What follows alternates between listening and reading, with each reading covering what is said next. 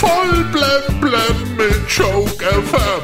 Dein täglicher Comedy Newskick. Heute im Studio.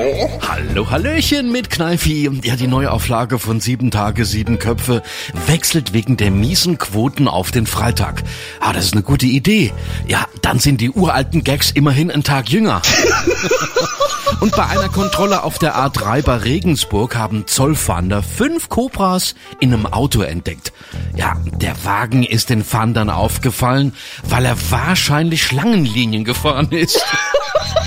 Der Sänger und Entertainer Peter Kraus hat jetzt angekündigt, dass er im Frühjahr 2023 wieder auf Tour geht. Ja, und das mit bald 83 Jahren. Das finden selbst die Rolling Stones zu alt.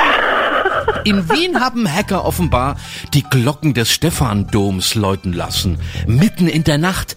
Als nächstes wollen die Hacker die Glocken dann von China Lisa läuten lassen. Bei Let's Dance gibt es den nächsten Corona-Fall. Also so langsam habe ich den Eindruck, dass das Virus tanzen lernen will.